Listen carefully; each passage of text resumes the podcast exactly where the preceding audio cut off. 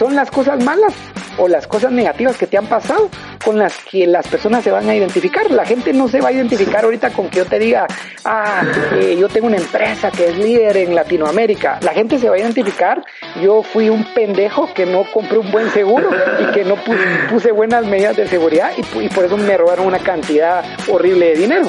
Entonces se van a reír, pero van a decir, a la madre, esto me ha pasado a mí.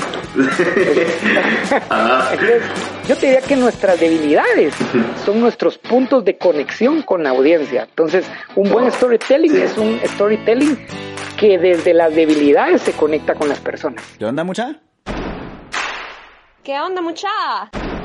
¿Qué onda, mucha? ¿Qué onda? ¿Qué onda, mucha? ¿Qué onda, mucha? ¿Qué onda, mucha? ¿Qué onda, mucha? ¿Qué onda, mucha?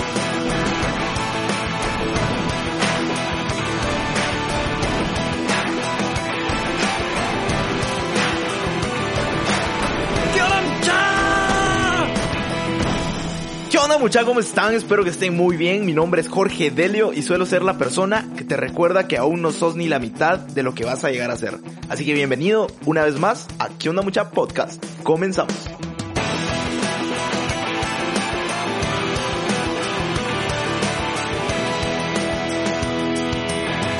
Mucha, hoy les traigo a una persona que sueña despierto, un genio creativo y un contador de historias espectacular. Te presento a Edwin Godínez, emprendedor, empresario y storyteller. Actualmente es el fundador de Beleza, una empresa dedicada a la venta de productos para el descanso con la más alta tecnología y materiales innovadores enfocados en el confort. Dentro de su portafolio han desarrollado productos innovadores para nichos como niños, bebés y mascotas, vendiendo en supermercados importantes de América Central y Norteamérica. Edwin también es el fundador de G-Imagination Arts, una empresa que produce shows únicos que harán volar tu imaginación. G-Imagination cree en el poder de la imaginación combinada con la firme determinación de que lo que visualizamos en nuestra mente será una realidad. Dentro de sus producciones están Love Book, Family Story y una de las más populares, Arlequia. Arlequia es un montaje que evoca la imaginación y la creatividad, ya que se desarrolla en un contexto de un mundo de seres surreales,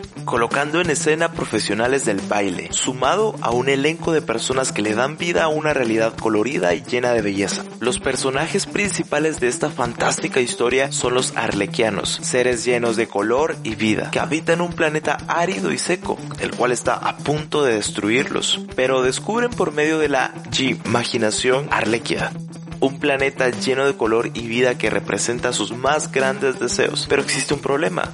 Arlequia está habitado por sus más grandes temores también. Estuvimos conversando acerca de todo el camino que ha recorrido a lo largo de su vida como emprendedor y empresario. También sobre la clave de contar historias que impacten y el poder de la imaginación. Pero bueno, no te quiero adelantar nada más, así que te dejo la siguiente historia. Por cierto, de una vez te advierto que este episodio fue grabado de forma virtual, así que perdón si la calidad del audio no es como la de siempre. Pero vamos, estamos tratando de adaptarnos y creo que lo valioso es el contenido de esta historia. ¿Qué onda muchachos? ¿Cómo están? Estamos listos para un nuevo capítulo acompañando a Jorge el día de hoy.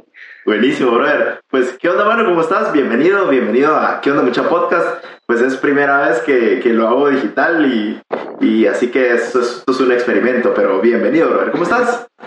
Muy bien, muy bien. Aquí feliz de ser parte de una aventura que es por primera vez en la vida, vamos. Qué genial, mano, buenísimo. Pues eh, bienvenido, mano, aquí onda mucha podcast. Es un honor, de verdad, y gracias por darme un cachito de tu tiempo. Como te comentaba, pues básicamente este podcast se trata de cazar historias de personas chilenas. Entonces, justo venimos tras vos. Eh, antes de, comenzar, me gustaría, pues, siempre comenzar con, con esta pregunta que le hago a todos mis invitados y es la siguiente. ¿Cuál es tu propósito de vida? ¿Qué es lo que a vos te mueve? Ok. Y bueno, se ve un poco, te la voy a decir y, tal vez va a sonar así como ala, este como que pareciera lo que fuera by the book, pero aunque pareciera una frase trea que te la voy a decir ahorita, eh, sí es algo que tal vez yo trato de honrar mucho con mi vida, ¿verdad? Em, yo te resumiría mi propósito de vida en la siguiente frase. Es inspirar a otros a luchar y a creer por los sueños que Dios escribió acerca de ellos. De hecho, hasta alrededor de eso para mí esto es como una filosofía de vida que le puse un nombre que se llama Gimagination. Fíjate. Ah, qué Aquí tengo mi, es como mi, mi, mi símbolo, Gimagination. Eh, que, que significa, Imagination significa imaginar creyendo que lo que miras en tu mente realmente sucederá. Es, Entonces yo te diría que, que, mi propósito de vida está muy amarrado.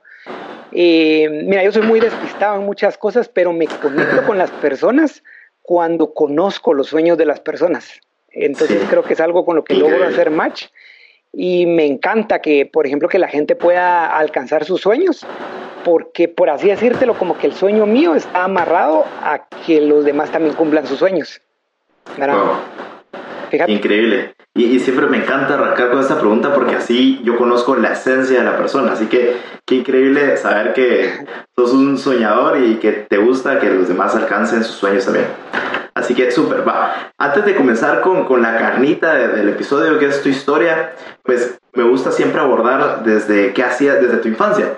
Eh, brother, ¿qué hacías de niño? ¿De, de dónde venís? ¿Cómo, ¿Cómo creciste? Contame un cachito de tu infancia ahí.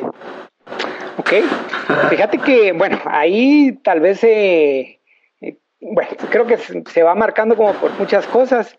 La primera de ellas em, está, un, está un poco relacionada a lo que vos haces, que tiene que ver con contar historias. Desde ah. Will siempre me ha gustado mucho el hecho de, de, contar historias, crear personajes. De hecho, cuando estaba en la clase en primaria, me acuerdo que eh, como que uno de los rasgos míos era que siempre hacía como un cómic donde, donde como que representaba a, uno o a varios compañeros como que de mi clase y se volvió una onda que toda la mara como que esperaba el siguiente cómic de lo que de lo que iba a pasar. Pues tanto que cuando yo salí del colegio, eh, o sea, yo, yo, en mi mente tenía seteado que quería ser caricaturista. Fíjate, oh. e, ese era como, como mi rollo a vos. Eh, tal vez hablándote como, como que sueños de niño era muy así, vengo de una familia pues te diría que clase media, mi papá creo que se esforzó mucho trabajando en, pues en el emprendimiento que, pues en el propio negocio que ellos tenían, en su momento pues también pasamos una época como de crisis económica y esa etapa de crisis económica yo creería que puso muchas bases y marcó muchas cosas como que en mi vida porque me enseñó a como que a, a creer, a luchar y como que sostenerme por sobre el, sobre el hecho de no tener muchas cosas en su momento a vos y vuelvo a lo mismo y pues tal vez visualizar lo que quería, eh, creerlo, luchar por eso y alcanzarlo a vos como, como un ciclo de vida. Increíble. Y a ver, ¿qué, ¿qué, te gustaba jugar de niño? ¿Qué hacías? Ya, ya nos contaste que pues te gustaba pues dibujar como tipo cómics y ¿qué más hacías? Mira, pues a mí me, bueno, yo tuve una infancia muy, diría que muy alegre, me encantaba salir a jugar con, lo, con la mara de la cuadra, eh, hacíamos como que carreritas, bicicleta, patines, guerras de canchinflines, eh, guerras de, no, no sé si vos alguna vez jugaste guerras con los cohetes, eh, bueno, la mara de no sé cuántos años, vamos, pero los, los cohetitos que quedaban, jugamos de esa guerrita con ondas y agarradas. Ah, esa onda ardía, y doblados, era puchis, te ardía esa onda. Sí. Eran buenas balas. Eso, ponete, pero me identifiqué mucho, ponete, em, yo era mucho como de mi mamá me cuenta mucho que cuando era bien chiquito desarmaba las cosas, ponete eh, las radios, las, las videocaseteras para, para tratar yo de entender cómo funcionaban. O sea, que era como un poco, me iba como un poquito por esa parte como, mecánica, eh, curioso, slash, tal vez un poco científica, no era tan como, bueno, ponete mi hermano, los juegos de él eran como de, de, guerreros, de pelearse con los otros chavitos, o sea, yo era como más de, de armar, de usar legos y charas, así. Increíble. ¿Y cómo, cómo crees que influyeron tus papás eh, pues en tu vida? Mm, mira, yo yo creo que los papás de alguna manera construyen muchas, muchas bases. Eh, tal vez te diría que de mi mamá heredé mm, esa capacidad como de creer y de visualizar cosas. Ponete, mi mamá siempre como, a pesar de que tal vez había, vivíamos muchas situaciones adversas económicamente, la mentalidad de mi mamá siempre era como apuntarle a lo mejor. Eh, no, eh, haz esto porque lo vas a lograr, o haz esto porque Dios va a proveer. Eh, iba mucho, mucho hacia eso. creo que con mi, pues mi, con mi familia juntos también pues abrazamos muchos principios cristianos. Sí no, no es que haya nacido con ellos, porque mis papás no es que eran cristianos desde siempre, pero creo que a una edad temprana eh, ellos como que también empezaron a abrazar muchos principios cristianos que pues hicieron base también en, en mí como, sí, fluyeron un chavito, vos. qué, genial. Mira, y a ver, ¿Qué, cualidades crees que tenías de niño que definitivamente te llevaron a lo que, a lo que sos hoy? Ya dijiste pues, que eras bastante curioso. Eh, ¿Alguna otra cualidad que se te haya escapado? No sé si, no sé si está, yo creo que está muy relacionada, pero, pero yo te diría que era como extremadamente imaginativo. O sea, ponete yo tenía la capacidad, ponete, de usar las, los cojines de la sala y los utilizaba, ponete como que sobre, la, sobre mi cama y con sábanas y cuestiones, y en mi cabeza armaba como que, como que una gran ciudad, castillos, cosas que pasaba, me imaginaba, ponete como que la pared de mi cuarto que se abría y que era como un pasadizo, un extraño, entonces yo te diría que era como exageradamente imaginativo. Podías entrar a Narnia. Ya, exactamente, algo así. algo así, fíjate, de, de, de bueno me pasaba imaginando cosas. Y eso, eso, eso yo te lo diría como que en la parte positiva, pero también en la parte negativa a vos, porque especialmente cuando sos güiro, así como te imaginas cosas buenas, también me imaginaba cosas muy malas, o sea, todos los días me imaginaba, ay, ¿qué pasaría si mis papás se mueren el día de hoy? O sea, charaz, así, o sea, algo bueno y que también, o sea, creo que la imaginación y la creatividad tiene como que su parte buena y también tiene como su lado oscuro, que es el temor, vamos. Entonces, yo te diría que es algo que con lo que he aprendido a lidiar y a vivir desde que soy eh, chavito. Buenísimo. ¿alguna, alguna frase que, que recordes que, que, marcó tu infancia, que te, que te dijo tu mamá o tu papá, alguien, no sé, que nunca se te haya olvidado hasta hoy? Mira, vos tal vez no tengo algo tan preciso, algo así tan como, como exactamente como esa frase, pero yo te diría que en lo positivo, escuché mucho a mi mamá decir cosas como, mira, siempre vas a poder alcanzar lo que querrás. Y tal vez en lo negativo, también escuché en el contexto familiar cosas como, mira, ahorita no podemos eso porque hay escasez o porque no somos esa, porque no somos esa clase social, ponete va. Entonces, te, te, diría yo que es un juego de como que de estos dos extremos, vamos. Sí, buenísimo. Ok, brother, ya conociendo pues un poquito de tu infancia, eh, sigamos, sigamos la historia. Eh, en tu camino emprendedor, ¿cómo, ¿cómo fue que despertó esa, esa chispita? Y también, no sé, vos sabrás ahí pues tu, tu historia. ¿Qué, ¿Qué, qué, empezaste a estudiar en la U? O pues, eh, no sé, contanos ahí, llévanos por el caminito. Sí, pues mira, fíjate que mm, yo te diría que mi historia tiene como dos aristas. Una que pareciera que se perdió en el tiempo ah. y como que se desprendió, se desprendió y que eventualmente se vuelve a conectar, vamos, o sea, con, con lo que empecé a hacer. Y tal vez ahí te cuento un poquito. Mm, mira, yo, yo, cuando me gradué del colegio lo, y, y, pues incluso también de la universidad, eh, yo lo que soñaba hacer era ser como un caricaturista para Disney o un, estudio, algo así. Algo así me visualizaba, vos. Eh, por el hecho, me gustaba mucho, creo que me gustaba dibujar, pero más allá de dibujar, lo que me gustaba era escribir historias y crear historias de, personajes que creaba vos y contársela a, los demás de muchas maneras. Em, entonces me acuerdo que cuando me graduó del colegio, yo empecé a buscar algo que me sirviera para desarrollarlo, pero pues en ese momento no habían como que muchas opciones, aquí, especialmente aquí en Guatemala, no había... las clásicas carreras, ¿no? Sí, sí, no, no había mucho, entonces eh, eh, e, eso pues me llevó a mí a, a, bueno, ¿qué, ¿qué, puedo hacer? Va? ¿Qué, ¿Qué, puedo estudiar? Súper chistoso porque consideré diseño gráfico, Eh, después alguien me dijo, no, mejor estudiar algo más serio como arquitectura. Eh, después dije, no, pero es que arquitectura no mucho, me gustaría más algo como mercadotecnia porque tiene que ver con creatividad, pero tal vez sería más atenado una administración de empresas y para estudiando ingeniería industrial. algo bien cuadrado, vos. o sea, me fui por, por una arista, eh, o sea, por un espectro enorme, vos, o sea, de un montón de cosas para estudiando como una carrera eh, muy, tal vez como, o sea, muy, muy amplia, también como muy, tal vez muy exigente en el, en el área como científica y de números, vamos, pero que tal vez por el mismo hecho de no, no saber exactamente qué quería. Entonces, okay. una ingeniería industrial.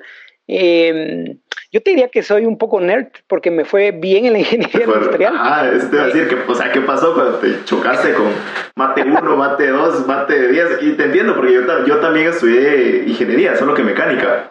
Y era, pues. o sea, jamás dejas de ver mates ahí. Sí, Fíjate vos que es bien curioso y con mucha gente que he hablado, incluso con psicólogos, me dicen, mira, vos sos bien curioso porque pareciera que tenés como equilibrados la, las dos partes de la, del cerebro, vos, porque obviamente la ingeniería está muy enfocado a lo analítico, números, sí. pero fíjate vos que esa parte, aunque no es mi parte favorita, yo obviamente creo que me inclino mucho yo a gusto por cuestiones más como de arte, creatividad, pero fíjate que la parte de números y la parte científica me empezó a gustar mucho. Me empezó a gustar mucho porque, por ejemplo, yo tuve profesores como el doctor Suger, que ese señor, que muchos lo conocen por ser eh, candidato a la, eh, a la presidencia, pero mira vos, ese, ese, señor es una eminencia, es un genio. Y la manera en que daba clases, cuando nos contaba historias de, por ejemplo, de cosas que él vivió, de cosas en Guatemala, o por ejemplo de las aplicaciones que tienen las, eh, las ecuaciones diferenciales en el mundo. Un día nos llegó a contar que incluso hay una religión que explica el origen de la vida con ecuaciones diferenciales. O sea, por ejemplo, hay una ecuación diferencial que explica por qué el cabello te sale hacia vos como te está saliendo a vos, o por qué yo tengo un remolino aquí en el centro de la cabeza y, y cuando haces, cuando lo holograficás y lo haces girar, entonces creas como todo un mundo y que, y, y pues sí, que él aprendía algo y él decía, eh, los números son el lenguaje con el que Dios codificó la existencia. Entonces, cuando yo aprendí a conectar tal vez como toda esta parte filosófica, y, y, de alguna manera aspiracional del área científica me empezó a gustar mucho. Entonces, ponete, yo amo cosas como analizar eh, qué pasaría si un día los seres humanos viajaran a la velocidad de la luz o qué pasaría si entráramos al centro de un agujero negro, eh, es posible crear un agujero de gusano, eh, todo, todo, este montón de charadas son charadas que me encantan, vamos, pero no sé si porque esta parte me da o sea, como que da rienda suelta a mi imaginación. A tu imaginación. Ajá, con el, a la larga creo que todo está conectado a vos. Entonces, mira, termino estudiando ingeniería industrial. Eh, me, me, gustó, creo que la carrera, en, cuando, en, esa, en esa etapa creo que no había entendido muchas cosas para que me iban a servir.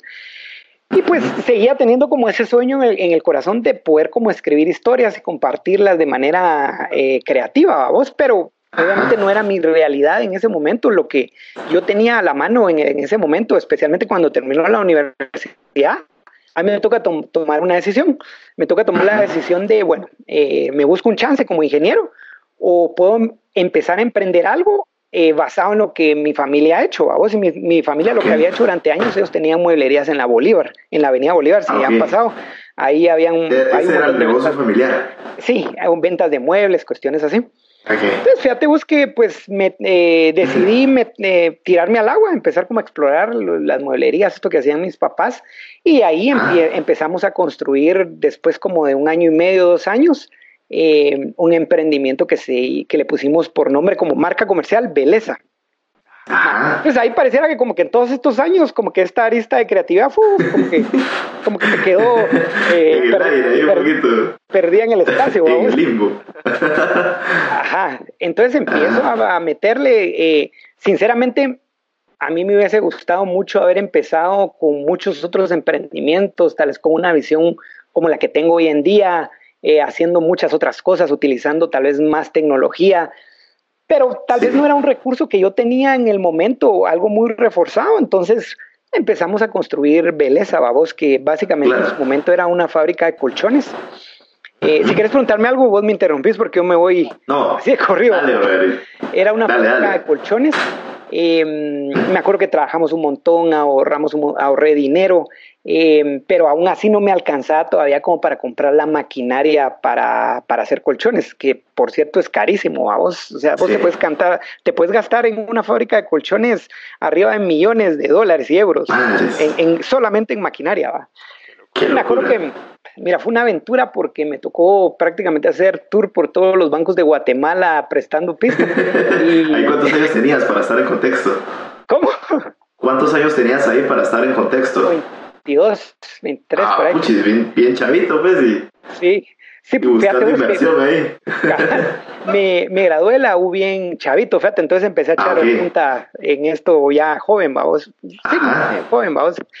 Y era bien chistoso porque los banqueros me decían, mira, eh, ¿cómo es que te llamas, eh, Edwin? Mira, ¿cómo te explico que, mira, Patujo, me encanta tu energía, me caes muy bien, pero ¿cómo explicarte que no te puedo dar el dinero que me estás pidiendo por, por, por el simple hecho que no tenés como un respaldo económico sólido? O sea, eh, no tienes una propiedad que me puedas hipotecar, no tienes como una fuente de ingresos estable hasta ahorita grande, ¿verdad? Mira, un rollo. O sea, de alguna manera, al principio como que te duele, te, te frustras.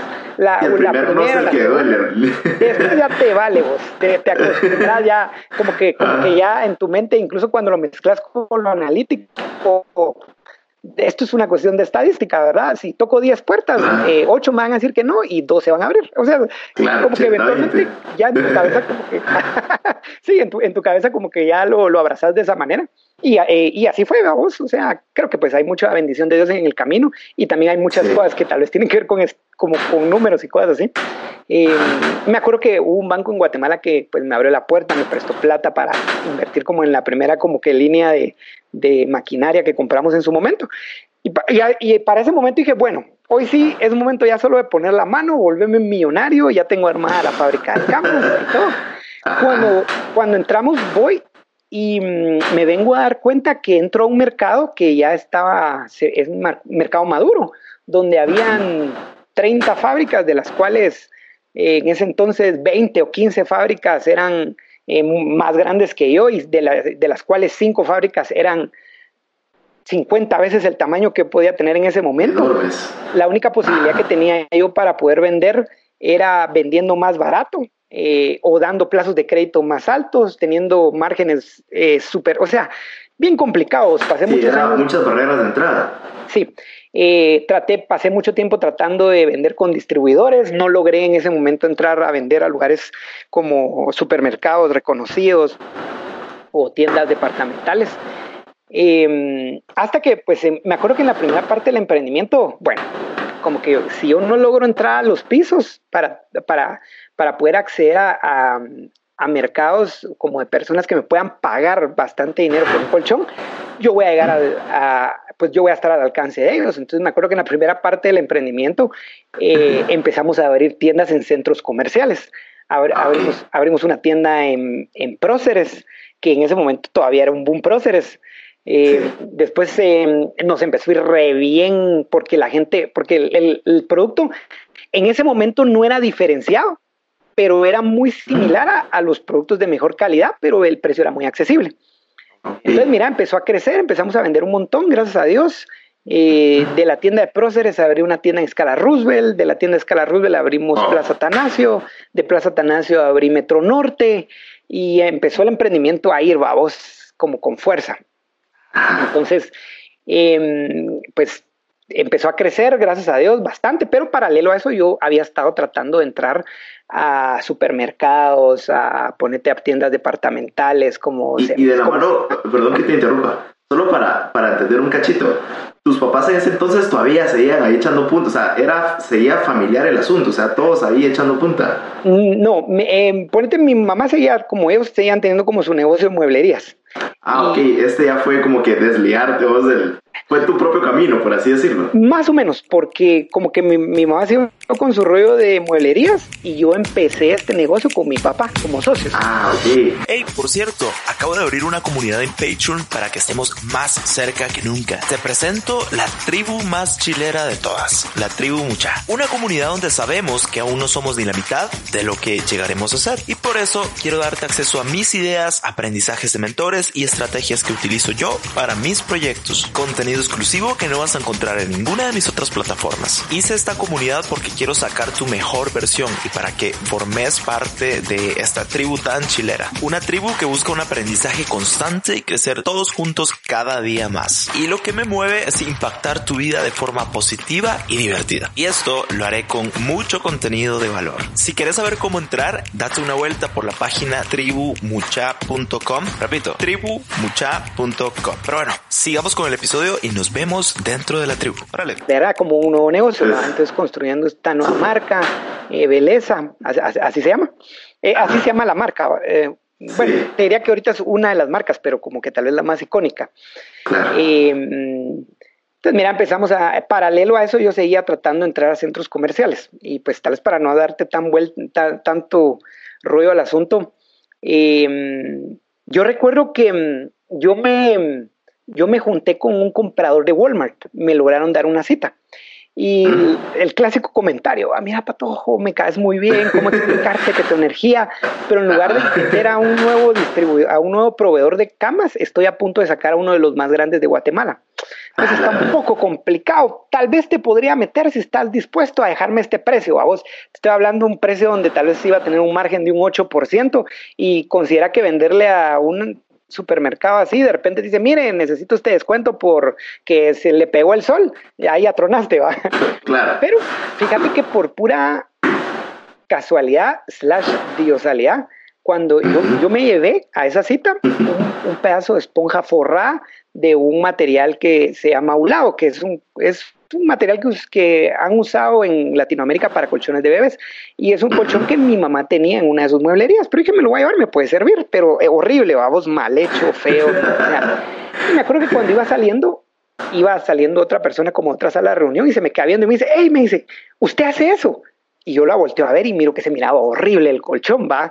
Y eh, no sabía si atribuirme el crédito, si decirle que sí, si no, pero dije, si me está preguntando es porque le interesa medio lo escondí, le digo, sí, yo lo hago, ¿verdad? Ah, mira, anota mi número, me dice. Eh, mirémonos en unos días, estoy buscando un proveedor de cosas así. Entonces, mira, bueno, me fui a caminar eh, durante el tiempo que me quedó para la cita y descubrí que en Guatemala no había una propuesta fuerte para colchones de bebés o de descanso para bebés.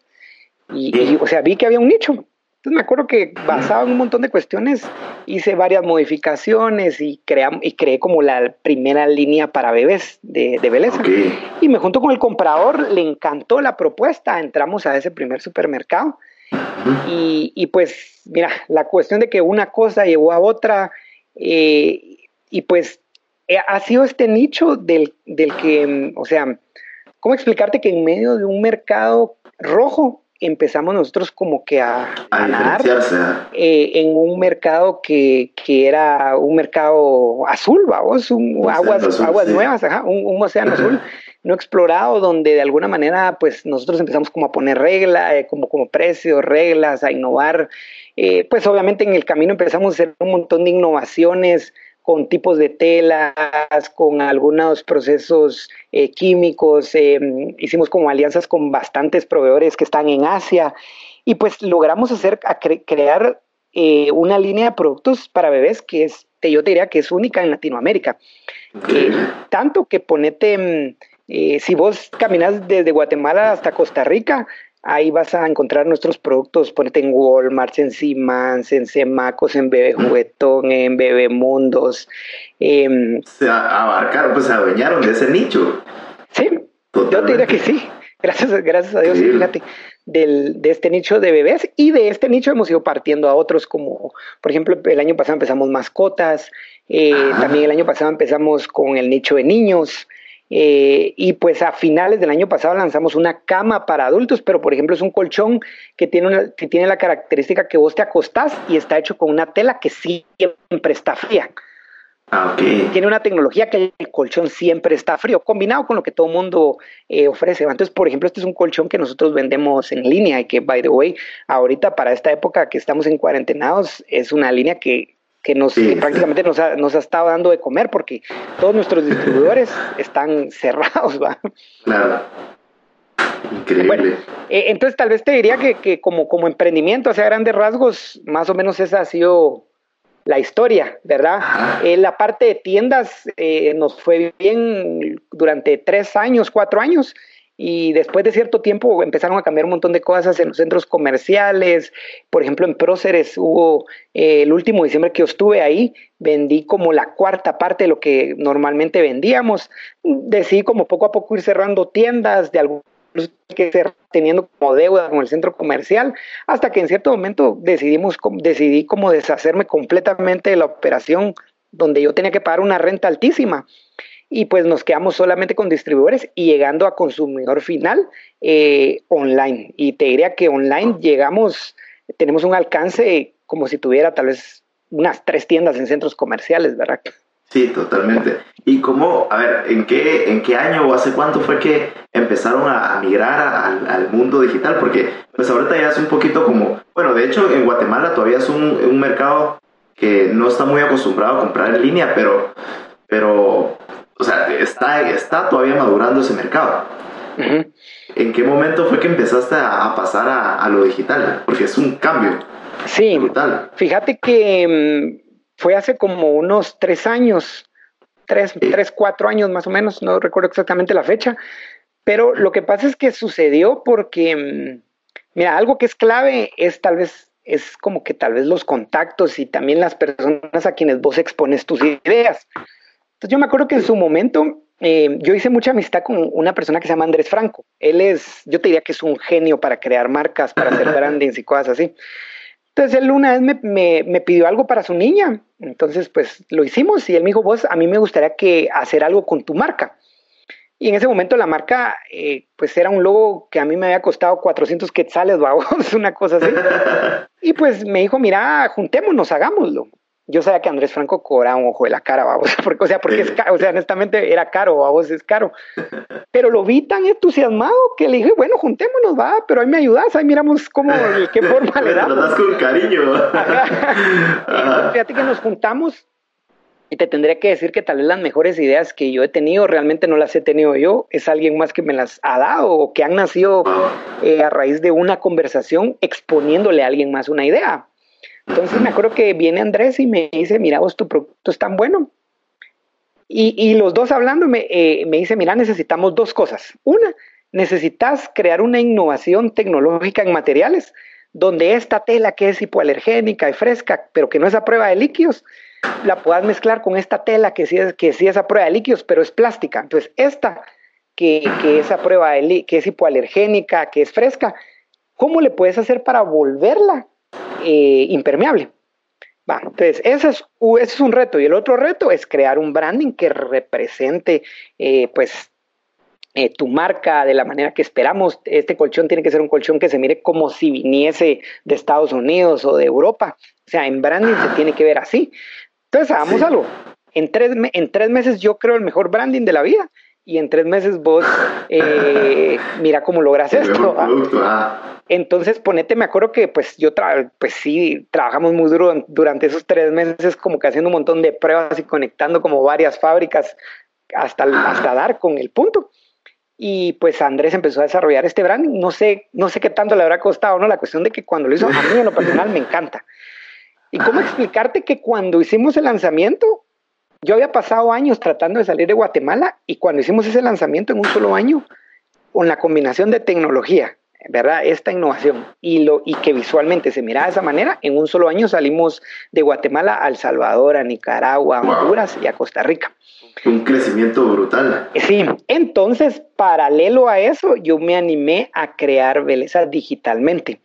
Eh, hace tres años. Y me acuerdo que en su momento lancé una página en línea, de tienda en línea, que no le puse mucho coco a vos, o sea, que empezó a vender en línea, que te diría que vendía, vendía poco, tal vez mil dólares en un mes, mil doscientos, mil quinientos. Para ahí, para, para el primer Black Friday habrá vendido unos dos mil quinientos, tres mil por ahí, vamos, eh, digitalmente, hace tres años. Pero en el momento que yo decidí cerrar las tiendas en centros comerciales, que eso ya tiene como un año y medio, yo, yo, yo tenía en mi cabeza por tener estas tiendas abiertas y pues no estoy hablando mal de los centros comerciales, creo que si tienes una buena estrategia puedes salir adelante, aunque obviamente los costos sí, son enormes. la, la, renta te pero, Sí, pero yo dije, bueno, no, o sea, de verdad tenés que estar, eh, o sea, es demasiado el desgaste de estar atendiendo, que esté siempre abierto, de estar cumpliendo reglas, de estar pagando renta, o sea, dije, no, yo, yo creo que toda esa energía que estamos invirtiendo en atender una o dos tiendas, podríamos invertirlas en crear ventas digitalmente. Y mira, fue una decisión así arriesgada porque yo te diría que lo que vendía para ese momento en tiendas tal vez era el 40%, 30% de, de... Claro, te la estabas jugando ahí. Sí, me la, la verdad que me la jugué, era como un 30%, pero era un 30% no tan rentable. Entonces, eh, hace año y medio tomé, tomamos la decisión. De, de, hecho, ponete, pues, incluso tuve clavos de, internos en la empresa porque no mucha gente está, gente que trabaja con nosotros, eh, incluso mi papá, que es mi socio, él no está de acuerdo. Y literalmente hasta que yo le digo, mira, yo me tomo la responsabilidad y si salen mal las ondas, yo miro qué hago. O sea, bueno, mira, ¿qué haces? Que no sé qué, ¿verdad? Eh, pero... Lo convenciste al final. Sí, mira, la verdad es que me la jugué porque uno no es infalible. Pues. Yo me pude haber equivocado, definitivamente, pero creo que a veces te, tenés que ser osado y tenés que, de alguna manera, no hay, peor, no hay peor cosa que estar paralizado. Entonces me acuerdo que mm, decidimos migrar a, a canales digitales y, y mira, es increíble cómo, cómo, la atención, ponete como que el enfoque que empezamos a tener a lo digital eh, empezó a reflejarse en número de ventas y se empezó a ir a un crecimiento de, del 300%, 400%. Porque claro, y como esos costos fijos de, de renta y, y, pues estar acorde a las reglas del comercial y todo. Sí, en cambio acá vos prácticamente vos pones tus reglas, vos vendes como querés. Eh, prácticamente lo, lo, único que necesitas para llegar al cliente es una conexión de internet. Y obviamente yo te diría que algo que sí es clave, porque hay muchísima gente vendiendo online también, pero yo te diría que algo que marca la diferencia es obviamente eh, eh es vender algo que se mire bien y número dos, vender algo que sea bueno en esencia, porque si no es bueno en esencia vas a vender una vez o dos veces máximo. Y no va a regresar. Pero de ahí no va a regresar los reviews, las, los comentarios, o sea, es como sí, acabar muy entonces, entonces, tal vez mantener esas dos cosas eh, y tener un Qué buen consejo. servicio. O sea, yo, yo te digo, para mí sí. eso es, ha sido clave eh, y pues nos ha llevado a crecer bastante digitalmente. Mucho, mucho, mucho. Fíjate, aunque tal vez hasta antes del, del, de toda esta crisis mundial empezó a crecer tanto que lo digital se empezó a convertir entre un 20, 30% de, de nuestra operación. ¿va? Wow. Pues y a pesar de que tienen bastantes distribuidores, sí. tiendas físicas. Sí. Increíble. Sí. Mira, ¿y en qué momento, me da mucha curiosidad, en qué momento fue que pasó todo esto? De aquella historia, ¿te acuerdas que, que, que, que nos contaste? De, de, lo del, de lo del robo y todo eso. ¿En qué momento fue que pasó? ¿Fue mucho más adelante? O... Mira, eso no, no, fue hace mucho tiempo, eso fue um, hace, um, hace 10 meses más o menos, no wow. tiene mucho tiempo. Eh, fue un trancazo ¿Nos bien. podrías contar que... esa historia? Porque sí, es, es, yo creo que hay un montón de aprendizajes y después me gustaría mucho saber pues qué lecciones eh, aprendiste de esa, de esa historia que al final le sacaste pues lo bueno al final. Bueno, me, me preguntabas acerca de, de, la, de, la, de la historia del robo. Fíjate sí. que en medio de todo esto, no sé cómo, no sé si tal vez se notará, pero yo soy alguien tal vez muy, eh, que voy como que en el impulso de hacer las cosas demasiado intuitivo, voy sí, confiando como mucho también en como en el instinto interno que tengo. Y tal vez toda esta parte como, como, como donde venís y vas dando estructura y orden, obviamente la he ido desarrollando, pero te diría que no es como mi fuerte, vamos. Entonces, eh, hubieron varias cosas que empezamos a hacer en su momento. Yo empecé a hacer eh, mucho crecimiento en materia prima que me, por ejemplo, que me iba a servir. Obviamente, como tenemos un producto que es diferenciado, necesito tener un stock grande porque no logro hacer inventario tan rápido. Son cosas que no se hacen en Guatemala, ni siquiera en América. Entonces necesito tener como que el suficiente inventario en caso tuviera un pico enorme de ventas y sí. poder responder, ¿verdad? O sea, te, tengo que estar preparado como para eso. Entonces empezamos a crecer, empecé a hacer muchos contactos en China, eh, empecé a vender otro tipo de materias primas, té, telas, empecé a venderle también como a otras fábricas de camas, telas y, y, como encontrar como muchos productos valiosos en, en, China a precios muy buenos, va, que se, se vendieran aquí en Guatemala. Pero fíjate, hace más o menos como 10, hace unos 10 meses y tal vez yo te diría, esta es tal vez una de las lecciones, sí, una de las lecciones más eh, valiosas que creo que le podría compartir a la gente. Eh, las cosas malas que en tu mente crees que te pueden pasar, sí pueden pasar. Pero, o sea, sí pueden pasar. es el peor escenario que imaginas. Sí puede pasar. sí puede pasar. Claro, que sí. obviamente hay una parte positiva detrás que te digo, del peor escenario puede salir y puede salir mucho mejor de lo que puedes imaginar también. Sí. O sea, tal vez la lección te podría decir es de que de alguna manera tienes que aprender a vivir desapegado de las cosas, porque las cosas de alguna manera son creadas, el dinero, los recursos, yo diría que es una invención, no existe, te lo inventas. Sí, solo es un instrumento al final de cuentas, ¿no? Es... Sí. Entonces, ponete, hace como unos 10 meses, fíjate que yo, para serte sincero, no tenía muy buenas medidas de seguridad en la bodega, primera lección, o sea, a veces tal vez los sistemas de seguridad son caros, son caros. Em, y cuando sos un emprendedor, a veces te quieres ahorrar un poco de plata y como vas confiando en ese instinto y en la bendición de Dios y que Dios te cuida. Y de hecho yo, te, yo, te, yo sé que yo tengo como el favor de Dios sobre mi vida y bendición también, pero eso no significa que no te puedan pasar cosas malas también. Entonces, em, a veces como que nos ahorramos un poquito de plata en estos sistemas de seguridad y creo que es un error grande porque a la larga cuando pasa un evento eh, es, es peor, entonces creo que un buen sistema de seguridad como sensores muy bien instalados, cámaras, eh, creo que hubieran, eh, hubieran tenido un impacto diferente o haber tenido, por ejemplo, una mejor asesoría con respecto al, al contrato con mi corredor de seguros.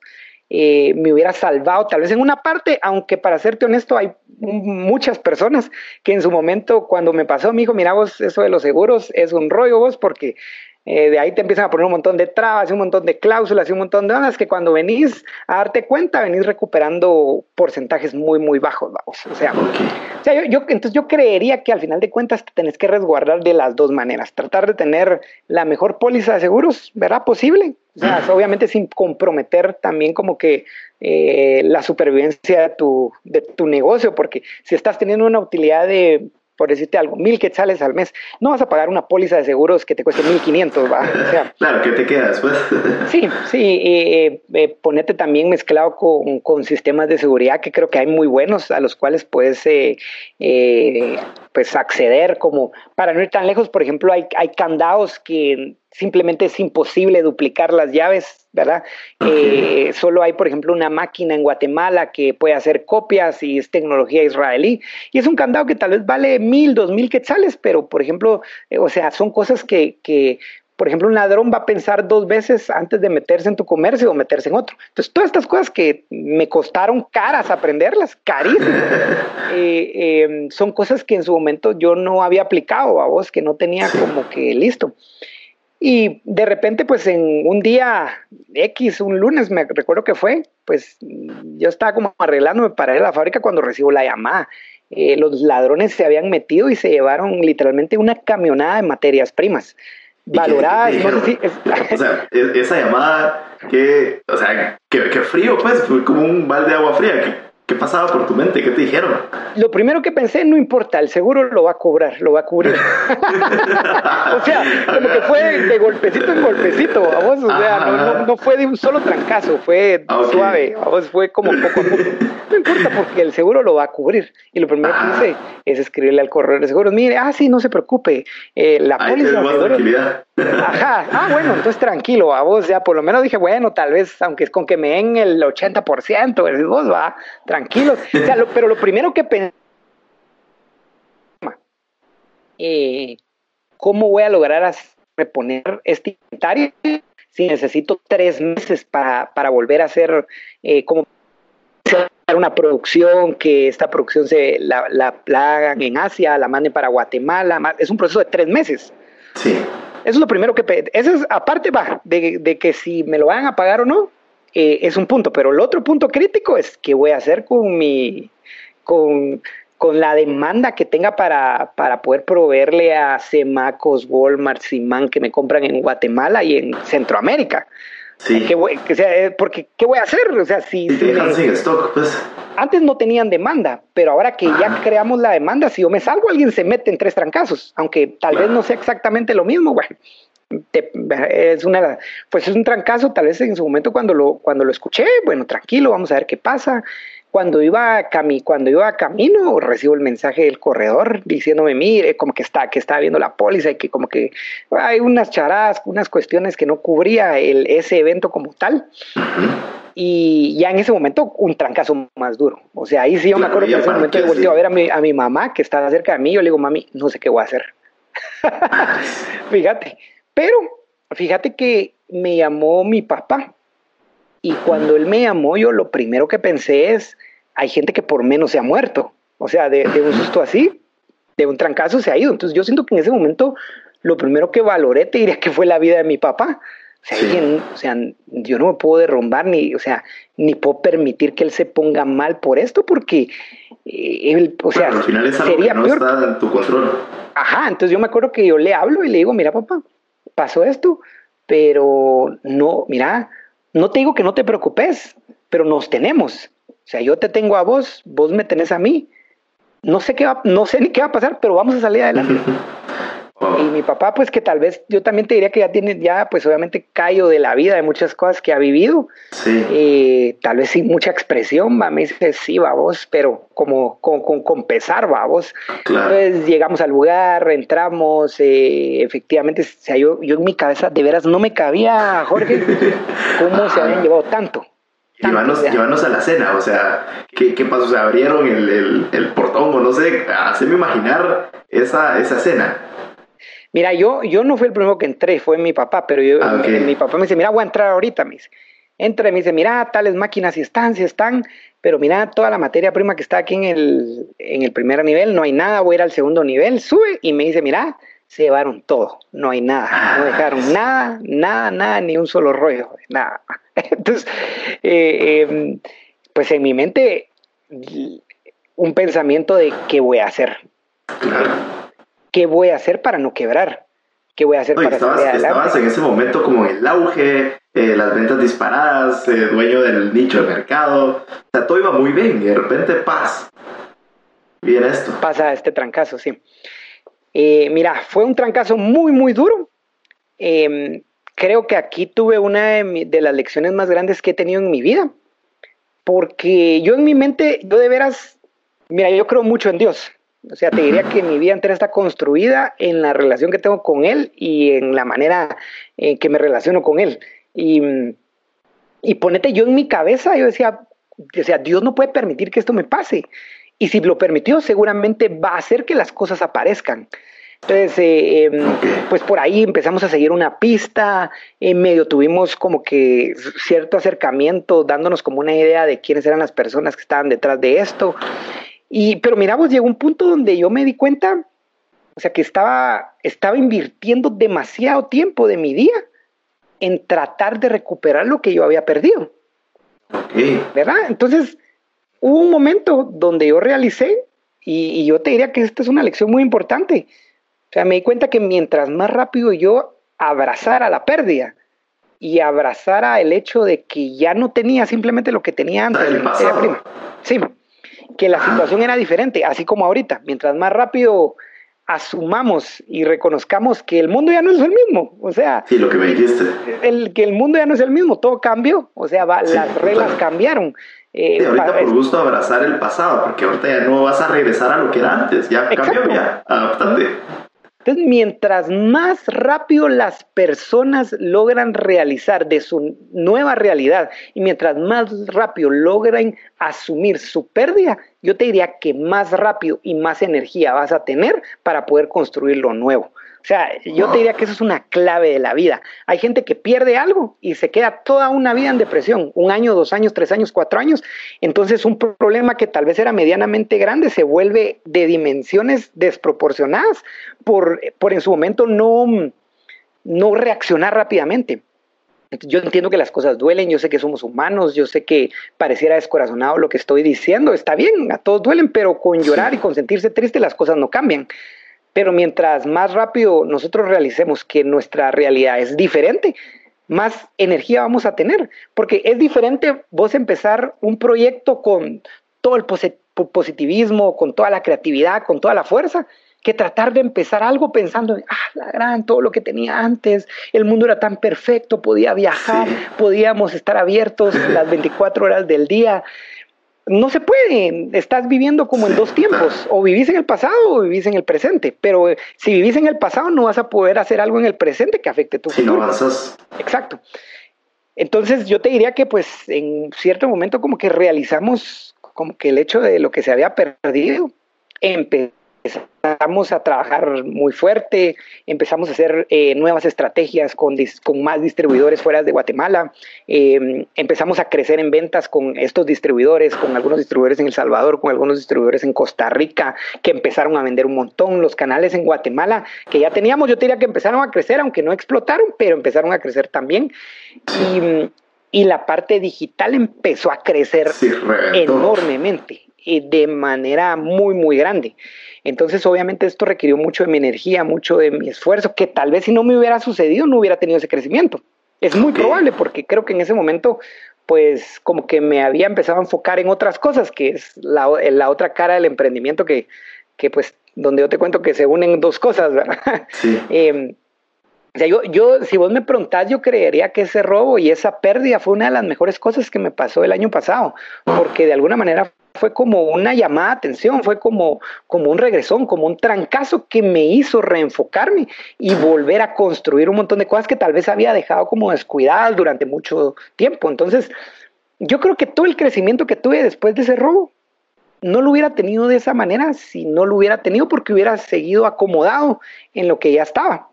Entonces ahí es donde yo pues eh, resumo y te digo, mira, los recursos y el dinero te diría que es algo que vos creas con la bendición de Dios, que vos creas que no existe, es irreal.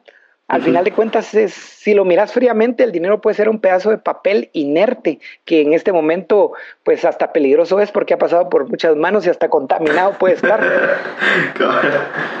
A la larga, creo yo que lo, la esencia de crear valor lo llevas vos dentro, con las acciones que haces, con lo que tenés.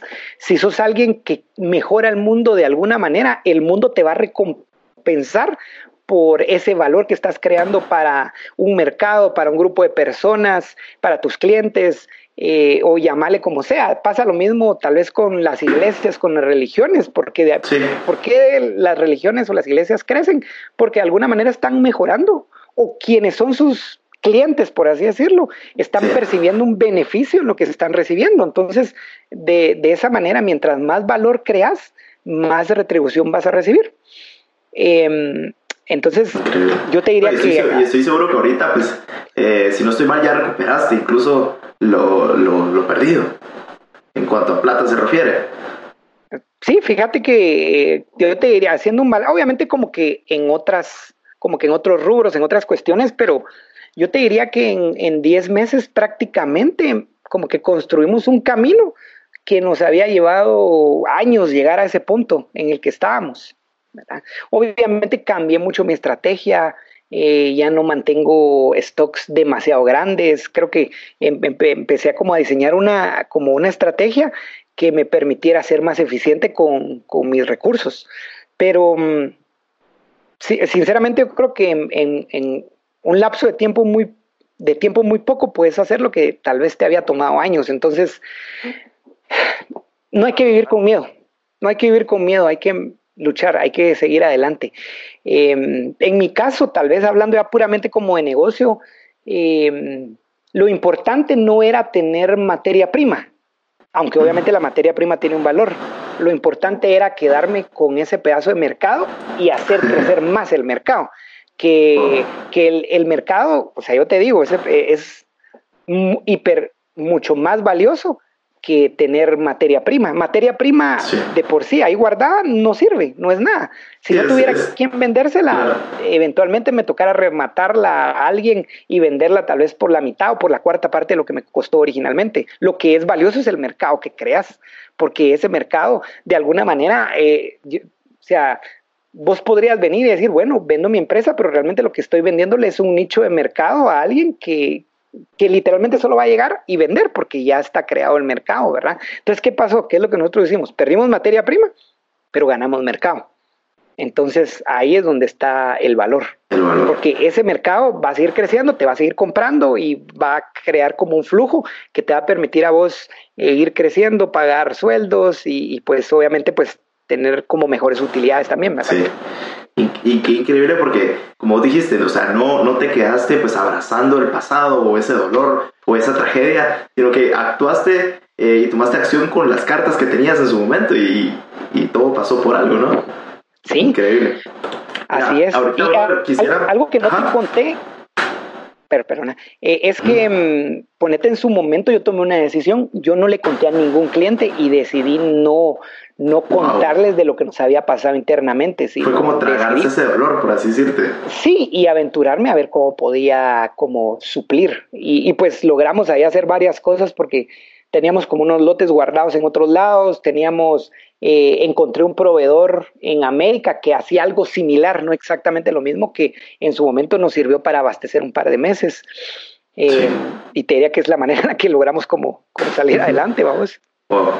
Increíble cómo, cómo te hiciste responsable. Me encanta.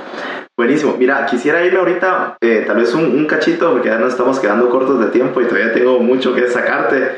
Eh, tu, tu, parte creativa, o sea, porque tenés mucho, mucho que contar en todo este rollo creativo. De hecho, yo te, te conozco de, de, varias cosas en las que te he visto. Por ejemplo, esta obra que, que ocurrió, Arlequia, si no estoy mal, ¿verdad? Así se llama. Sí, Arlequia. Y, y es, eh, me parece, pero brutal y te hace explotar la cabeza cómo es que le metes. Y volvemos a tratar nuevamente tu imaginación y tu, tu gran talento para contar historias. Tal vez contar un cachito de, de, esa parte de tu vida, de tu parte creativa, de tu parte de contar historias, porque es algo que te apasiona y, y las veces que he platicado con vos, se nota. Sí, sí. Eso. Pues mira, fíjate que hace más o menos dos años, eh, como, que, como que todos estos puntos se vuelven a conectar. Porque fíjate que mm, pues llevaba varios años ya tal vez de no hacer muchas cosas relacionadas como al arte. Pero fíjate que tuve la oportunidad en su momento, eh, era un proyecto que estaba desarrollado estaba enfocado a colegios. yo tengo un amigo que me dice, vos mira, yo quisiera hacer algo para colegios, em, poder creer, como crear algo que, con el que podamos darle un mensaje de valores a los colegios. Entonces yo le digo, Manu, si vos te vas a parar delante de los chavitos del colegio, no te va a poner coco, porque vos sabes cómo éramos nosotros en el colegio, uno siempre andaba fregando. Vos lo que tenés que hacer es algo que sea entretenido, que sea chilero. Y yo le digo, ¿y qué tal? ¿Y si hacemos un show? Entonces, eh, ah, va, buenísimo, entonces hagamos algo. Eh, vos conseguiste los colegios y yo hago el show. ¿verdad? yo como de alguna manera tal vez como aventado y creído de que tenía todo para hacerlo, pero honestamente ya tenía muchos años de no hacer algo así. Fíjate. Entonces, mira, vos empezamos literalmente casi que desde cero con otro chavo que se llama Henry, que siempre me ha hecho ganas en estas ondas. Y empezamos a reclutar, a llamar a varias personas que se fueron sumando poco a poco. Eh, y no sé por qué, fíjate vos que el proyecto, como eh, ese proyecto de niños era, era un proyecto no lucrativo, empezó a tener como mucha gracia, como mucho favor. De repente eh, se, se, hizo un show en el Lux, después nos llamaron de un colegio que tenía 1200 alumnos, después nos llamaron al Montessori, después eh, Guatevisión nos hizo una entrevista. y mira, vos una cosa llamó a otra y se empezó a sumar mucha gente muy profesional, eh, gente muy buena, coreógrafos, gente que hace producción, actores, y, y, pues que se empezaron a sumar al proyecto que empezó a volverse como una bolita de nieve, que para resumírtelo en el 2000, vamos a ver, en el 2018 casi 40 mil personas vieron este primer show que hicimos, o sea, cuando hicimos cuentas, yo le digo, vos eso es como que fuera casi dos veces el Mateo Flores de personas. Eh, em, es algo que empezó a crecer, pero fíjate que lo empezamos a hacer como, como, como manera, como voluntariado, porque creo que lo podíamos hacer. Y ahí es donde creo que las cosas se conectan, porque el hecho de tal vez tener como un emprendimiento estable, que era Beleza, esto me permitía y como te daba cierta libertad para, sí, pues, para dedicarte a esa pasión. Y, tenía el tiempo para empezar a construir esta parte sin ganar un centavo, vamos. Al contrario, vamos, yo te diría que esta primera parte del, de, de, de pues, de Imagination, en ese momento era un show que se llamaba Logbook. Eh, al contrario, era, era algo que, nosotros le metíamos dinero, que por ejemplo le pagamos actores, le eh, pues la producción, varias cosas, como que le íbamos como invirtiendo para hacerlo. Pero fíjate que empezó a crecer a tal punto que pues realizamos con algunas personas, mira, esto lo estamos haciendo como de manera mm, eh, voluntaria y como en un entorno eh, inspirando personas y esto, pero yo creo que podemos llevarlo a otro nivel. Creo que nos podemos salir, pues mucho de esto lo hicimos con el apoyo de Casa de Dios, aparte. Pero dijimos, mira, yo creo que nos tenemos que salir de, de, pues, como del entorno, porque realmente, honestamente, lo que estamos haciendo no es algo necesariamente evangélico, ¿verdad? Sino estamos creando arte. estamos creando arte e, y con, ese arte podemos inspirar a otras personas. Entonces decidimos salirnos, vamos, y por ahí pues eh, supimos de un festival en el Teatro Nacional nos inscribimos, eh, a los directores del teatro les gustó tanto la idea que nos dijeron, mire, no, no lo hagan en el teatro pequeño, sino lo, háganlo en la gran sala, que le caben 1800 personas, ¿va? Y como somos aventados, les dijimos que sí, nos tiramos al agua. Eh, pero fíjate que ahí hay, hay varios factores. Mira, uno de los factores, eh, por ejemplo, cuando, cuando, mira, la idea de Arlequia es una idea que yo ya tenía hace unos ocho años. El, Arlequia es parte como de un universo, es como un pedacito, como un episodio de un universo de Imagination. Ok. y, si volvemos a tu infancia, de, tanto que imaginabas, era como un pedacito de tu universo, por así decirlo. sí, mira, de niño todavía como que no, no me había... Eh, yo diría que ese universo de Imagination me lo empecé como a...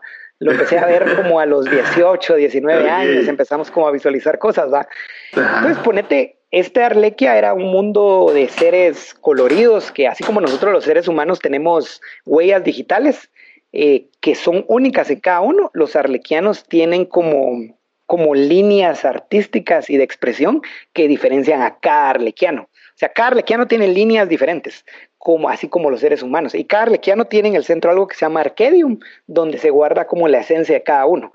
Entonces, hay arlequianos que son sumamente eh, alegres, otros son musicales, otros, por ejemplo, tal vez son más bohemios, pero todo esto como que se guarda en su arquedium. Entonces, cuando empezamos a, crear el show, lo primero es, bueno, necesitamos hacer trajes increíbles y maquillajes increíbles. Busquemos en Guatemala quién lo puede hacer. Y, y, fíjate que es un principio que es, es el mismo principio del emprendimiento de los colchones aplicado como a un mercado diferente. creativa. Ajá. Porque ponete, me doy cuenta que nadie en Guatemala hacía trajes así y nadie en Guatemala aplicaba maquillajes de, ese tipo. Entonces pensamos y realizamos. Em, bueno, si nadie en Guatemala lo hace como, como estas características innovadoras de los colchones, hagámoslo nosotros, volvámonos especialistas. Entonces te va a parecer chistoso, pero detrás de la producción de los trajes, del maquillaje, fue el equipo mismo de nosotros que lo fue desarrollando. De hecho, el, el maquillaje de la portada de Arlequia es un maquillaje que mi novia creó, que, que, que ella para ese momento apenas estaba empezando su, como su carrera como makeup artist el año pasado tomó un curso en, los, en, en, Hollywood después y ha ido como creciendo, pero en ese momento, o sea, no, ni siquiera había estudiado nada de eso cuando lo hizo. Quiera tirarse al agua con eso. Va, esa es una. Y número dos, hay gente que hace cosas muy buenas, pero tal vez no tiene la capacidad de que los demás lo vean. Entonces, mira, ¿qué hicimos? Eh, yo me acuerdo que hablé con una persona, eh, con un fotógrafo que se llama Lalo Quintero, es muy conocido en Guate, él hace fotografía, es, yo te diría que los mejores fotógrafos de Guatemala para hacer fotografía de rostro. Él nos ofreció su ayuda para poder hacer una sesión de fotos con los personajes. Entonces creamos los personajes, los llevamos a como a este estudio y le sacamos una sesión que, o sea, si, que cuando voy a mirar las fotos en cruz se ven increíbles. Después usamos como que esta, esta sesión eh, la mezclamos con un branding que tomó un montón también de tiempo como hacerlo y alguien que nos ayudó a crear la pieza, entonces ya se ve esta pieza que mucha gente la ve y dice, vos eso parece que fuera algo hecho fuera de Guatemala o parece el Circo del Sol. Entonces, creo que es, es no solamente hacer algo bonito, que en esencia sea bonito, sino algo que se vea bonito. O sea, son dos cosas que se complementan. Una, que se vea bonito va a ser tu gancho, pero de que sea bueno va a hacer que el, tu cliente retenga el producto. Entonces, como que basado en esto, pues creamos Arlequia. Eh, yo te diría que la primera versión que se hizo, mm, no, yo me quedé no tan conforme con lo escénico porque por el poco tiempo que teníamos, la poca experiencia, nunca habíamos, nunca había hecho un montaje tan grande en un lugar como el Miguel Ángel Asturias. Eh, gracias a Dios, mira, el, el Arlequia fue de ese festival de junio fue el show que más taquilla vendió de todo el festival, fíjate, o sea, eh, porque pues creo que llamó mucho la atención. Eh, eso nos sirvió como para cubrir como los costos, porque es caro hacerlo a vos, para, para cubrir los costos. Y eso, y, fíjate que eso se empezó a volver también como un emprendimiento, un emprendimiento con el que ponete, eh, pues en su momento, pues tal vez nos ha buscado como como Pradera, como Saúl, eh, como EPA, o marcas de ese tipo como para crear eh, BTLs, eh, personajes o, activaciones basadas mm. como, como en este tipo de creatividad. Sí, crear esos personajes. Ajá, entonces, mira, es como un triangulito, porque está la parte artística que se complementa con la parte visual, que tiene que ver con foto y video. Entonces, ahí hemos sido también como, como, como empatando mucho con emprendimientos que tienen que ver con foto y video, porque se complementa con esta parte. Eh, y pues entonces ponete, ponete ahorita antes de que fuera todo este show, íbamos a hacer, eh, estábamos como a una semana de presentar un show basado en Arlequia que era para SAP, el software de SAP. el, monstruo ese, el, sí, el nombre, el ERP. ERP, ellos hacen una convención eh, aquí en, en Guatemala eh, con todos sus clientes y, y, pues nosotros íbamos a crear como un show donde interactuaba una pantalla a 30 metros con, con artistas en vivo y una, una cosa loca, así vos, que, que, mm, que, para serte sincero, esta parte tal vez yo la hago, no la hago tanto pensando como en lo económico, aunque obviamente tiene que tener una retribución para seguir construyendo, sino me encanta, vos es algo que me encanta hacer porque, porque yo siento me están pagando por seguir como que volviéndome bueno y construyendo como como en estas cosas que me encantan, Y pues una semana antes eh, reviéntalo el coronavirus y se quedó en pausa, ¿va? Así, así te diría que va esta parte de, de, de Imagination. Qué increíble. Cómo todo, nace desde una idea. De una idea de alguien súper creativo. Pero abordando un poquito muy brevemente eh, esta parte del storytelling. ¿Qué es para vos eh, el storytelling y cómo crees que, cuáles son como que los ingredientes secretos o qué tiene que tener sí o sí eh, el contar una buena historia? Mm, bueno, mira, yo te diría que el storytelling creo que es la herramienta más poderosa que tenemos las personas para poder comunicar un mensaje con mucha fuerza. Es tan poderosa que el comunicador, te diría yo que más grande de toda la historia, lo utilizó, que ah, para mí es Jesús. Él utilizó el storytelling en forma de parábola. ¿va? Eh, les voy a contar una historia. Había un sembrador que salió a sembrar. ¿va? O sea, es que, la, que lograba captar la atención de las personas a través de historias. De historias. y las eh, historias simples, ¿no? Porque al final te hace imaginar y lo simple te hace meter justo ese, eso que, esa semillita que te quieren dejar, se te queda por, por la historia tan simple. Sí, vos, vos diste cabal un punto, creo que un, un, punto muy fuerte en storytelling, creo que debería ser una historia fácil de recordar. O sea, las historias que recordamos con fuerza son las historias fáciles, eh, como la historia del lobo y la caperucita, ¿verdad? Eh, recordamos historias como, como, como Jesús traicionado por Judas y que muere en la cruz y resucita. No, no hay, no hay mayor cosa que, que debamos como, como que entender en, eso. O sea, em, bueno, mira, de ahí yo te diría que hay muchos criterios. Por ejemplo, hay un TED que habla de todas las cosas que tiene que tener una buena historia o un superhéroe. Entonces habla de cómo, pues, eh, eh, ese, ese TED desarrolla, de que hay como alguien que tal vez es alguien que no tiene muchos recursos, que tiene mucha adversidad y que se encuentra un problema, lo vence y se convierte como en el Salvador. Ese TED como que explica mucho como que la esencia de las historias que nos atrapan. Eh, no recuerdo el nombre, pero si quieres te, lo puedo mandar para que vos lo compartas. Sí, y ahí lo, vamos a poner en las notas. Ajá, te diría yo que tal vez son como, como cosas que debería tener una buena historia, pero fíjate que más allá de, de todas estas cosas, yo te diría que una buena historia debe ser una historia genuina algo que sea genuino, porque, y, de hecho, vos, como persona, todos, todos somos un storytelling también, en nuestra forma de ser, en lo que decimos, y, yo creo que nosotros recordamos a las personas que en nuestro corazón nosotros captamos como genuinos. Cuando vos captas a alguien que está como que tal vez maquillándote mucho, que es exitoso, pero como que oculta mucho sus fracasos, como que hay algo en nuestro interior que hace que no haga clic y que no abraces la historia que tal vez la persona te está contando. Entonces yo te diría que algo que es sumamente importante en, el storytelling es la genuinidad, desde la genuinidad con la que conté las cosas. O sea, y, y, esa genuinidad tiene que ver con contar lo bueno, pero también con contar lo malo. Y tal vez diría yo que especialmente lo malo, porque mm, son las cosas malas o las cosas negativas que te han pasado con las que las personas se van a identificar. La gente no se va a identificar ahorita con que yo te diga, ah, eh, yo tengo una empresa que es líder en Latinoamérica. La gente se va a identificar, yo fui un pendejo que no compré un buen seguro y que no puse, buenas medidas de seguridad y, por eso me robaron una cantidad horrible de dinero. Entonces, se van a reír, pero van a decir, a la madre, eso también me ha pasado a mí. Entonces, yo te diría que nuestras debilidades son nuestros puntos de conexión con la audiencia. Entonces, un buen storytelling es un storytelling que desde las debilidades se conecta con las personas.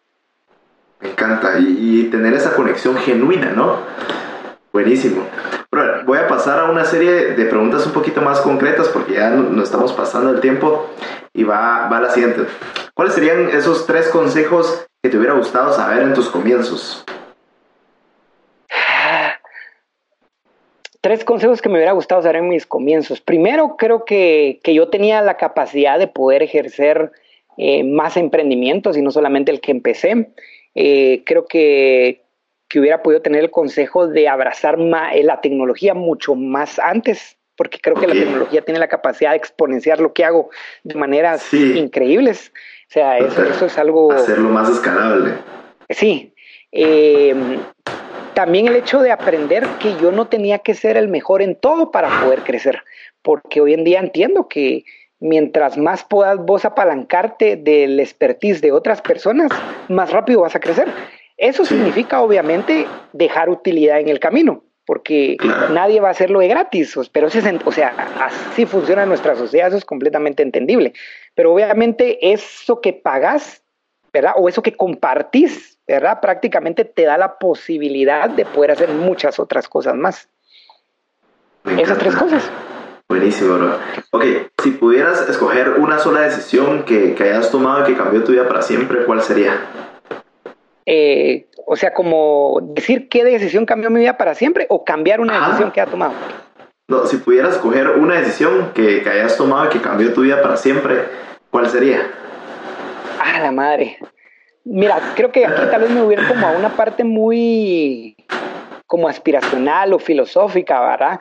Pero yo te diría que lo mejor que me ha pasado en la vida es poder haber conocido a Jesús, tener un encuentro con Él, tener una relación genuina con Él, abrazarlo y que Él sea como la fuente de mi inspiración en todas las cosas que hago. O sea, yo te digo que en Él encuentro de sus palabras, yo encuentro la fuerza para levantarme, para imaginar, para creer, para luchar, porque sé que simplemente Él es la fuerza que une y hace que el universo mismo esté funcionando. Entonces, ¿cuánto más? Imagínate si esa deidad enorme que hace funcionar a la gravedad, la gravedad es algo que ni siquiera nosotros entendemos. ¿Qué es lo que realmente es la gravedad? Muchos dicen que son cuerpos grandes atrayendo a cuerpos más pequeños, otros dicen que es como que la, deformación del espacio-tiempo por mucha más. O sea, la gente no entiende qué es la gravedad. Para mí la gravedad es la manera en que Dios hace que todas las cosas estén funcionando. Y si esa deidad y esa fuerza está metida dentro de vos, se va a notar en todo lo que haces. Entonces yo te diría, yo te diría que la mejor decisión que, que yo he tomado en mi vida, y tal vez ni siquiera que yo tomé, sino por alguna razón, el, la misericordia de, tenerse como en mí. Entonces, yo te diría que todas las cosas que te he contado vienen a raíz de tener una relación con, con, con Dios. O sea, no, no, y no te estoy hablando de ir a una iglesia, no te estoy hablando de tener una religión. Claro, es muy diferente, es, es más relación y menos religión. Sí, entonces tal vez para todas las personas que no creen en Dios, que están escuchando esto y que, tal vez quisieran escuchar otra onda, o sea, honestamente, mm, lo mejor que yo tengo en mi vida es eso. Entonces tal vez es lo que te puedo compartir, ¿verdad? Eh, fuera de eso, tal vez yo te diría que, aunque creo que también está relacionado, es poder tener eh, una mente que tenga, tratar de como educar a tu mente a funcionar basada en los pensamientos positivos y hablar positivo, porque yo soy un fiel creyente de que tu vida es modelada por lo que vos hablas. Sí. Yo, yo no recuerdo ponerte un momento en el, que, en que me pasó la crisis, en el que tal vez yo había empezado a hablar demasiadas cosas negativas, aunque obviamente las sentía, las pensaba, pero yo creo que lo que hablamos es, es, clave. sí, lo que uno pues al final dice o declara con tus palabras es, es lo que va a pasar. Simple. Me encanta. Ok, sí, sí, ¿qué pensamiento tenés que pocas personas comparten? O sea, algo que siempre digas, alguna forma de pensar y que, no sé, la gente se incomode o no muchos estén de acuerdo. Mm, no sé si a la gente le incomoda o no, pero a mí se me incomodaba antes. Y yo tenía una mi frase y yo decía esto, o sea, yo decía que la vida o, seguir a Dios es toda una gran aventura que te cuesta la vida. Entonces, yo creo esto. Pienso que quien se aferra mucho a su vida y a sus sueños, eventualmente termina perdiendo su vida y sus sueños. Ok, ¿por qué?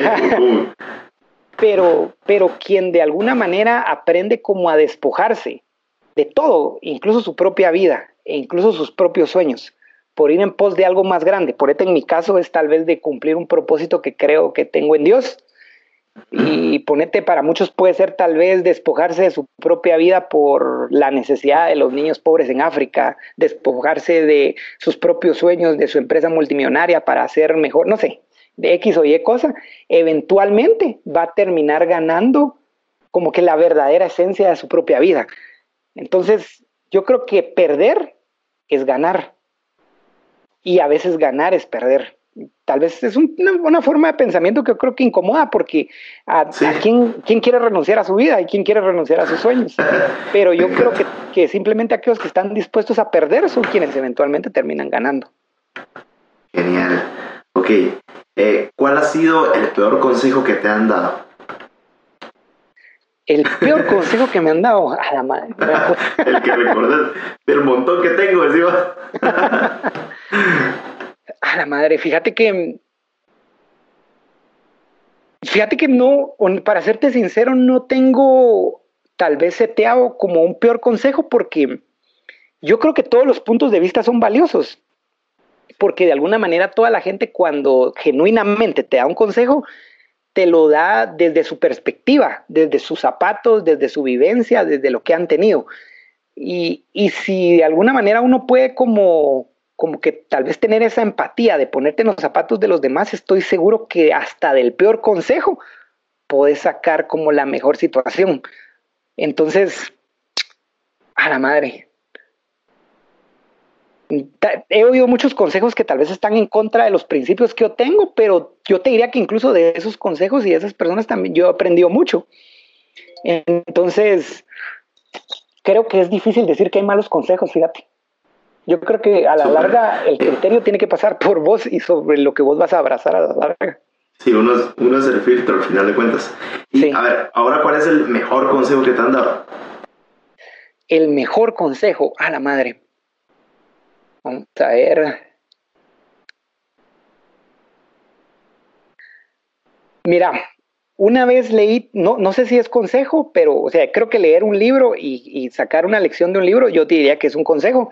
Claro. Eh, yo te diría que tal vez uno de los mejores libros, no sé si ha sido el mejor, pero tal vez del que yo más provecho le, le he sacado, es el libro de la estrategia del Océano Azul, que prácticamente es este consejo.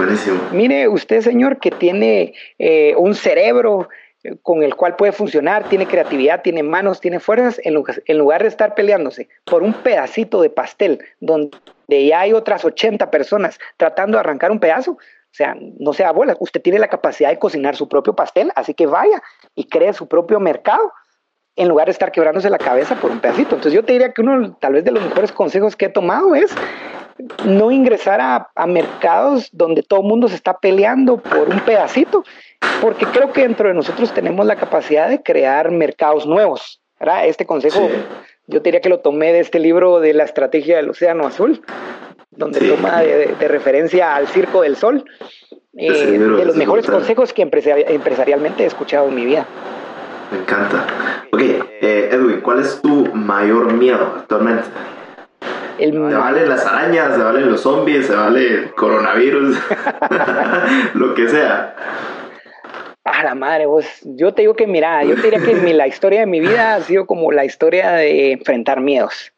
O sea, de niño tenía el miedo que mis papás se murieran, gracias a Dios eso no, no, pasó estando yo, yo niño a vos, pero era algo con lo que luchaba un montón, eh, luchaba con no alcanzar cosas, en su momento luchaba con tal vez como con no poder salir adelante como en un emprendimiento, eh, también en su momento pensaba qué pasaría si se metieran los ladrones y se robaran todo.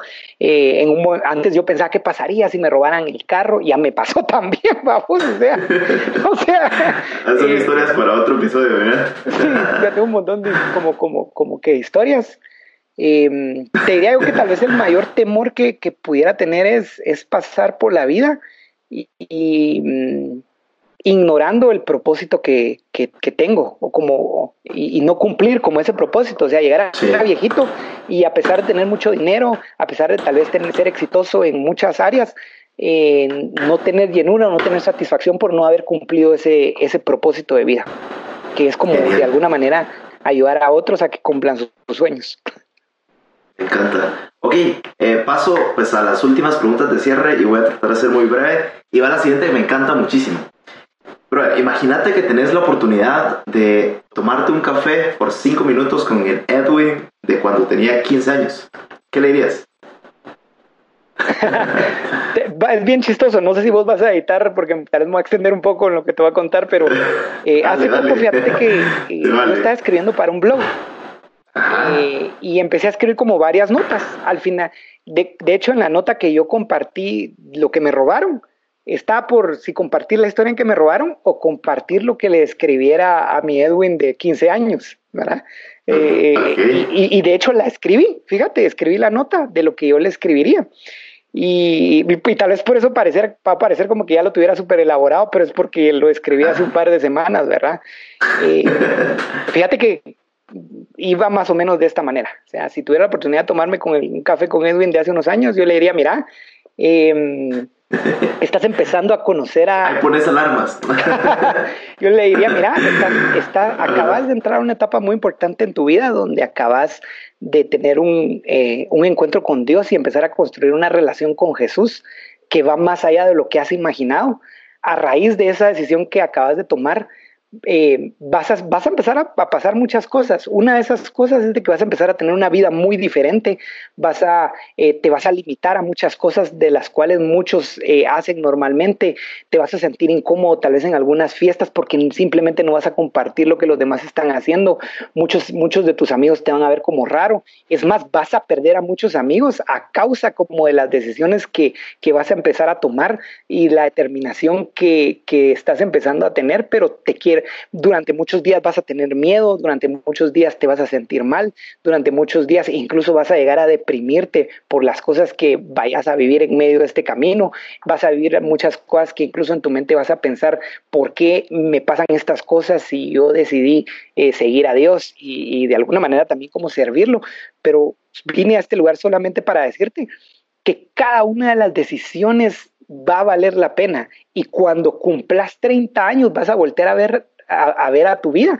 Y vas a sentir tanta satisfacción en tu corazón por lo que has vivido hasta ese momento que simplemente ni todo el dinero del mundo, ni, ni tal vez ni muchas cosas que tal vez, tal vez como que placeres de esos momentos se pudieran comparar, vas a vivir una vida increíble, una vida de desafíos, vas a vivir una vida que va a ser en muchos momentos como llegar a la orilla del precipicio y dar un paso donde pareciera que no hay nada, es como saltar al vacío, pero eventualmente se va a convertir como en un estilo de vida, un estilo de vida de fe, que no se basa como en, como en negligencia, sino se basa en la confianza y en la que, que, has aprendido a tener, que vas a aprender a tener durante todos estos años en, en Dios. Así que no tengas miedo, anda para adelante, porque todo lo que vas, vas a vivir cosas complicadas, pero también vas a vivir cosas 100 veces multiplicado lo que has soñado y lo que has imaginado.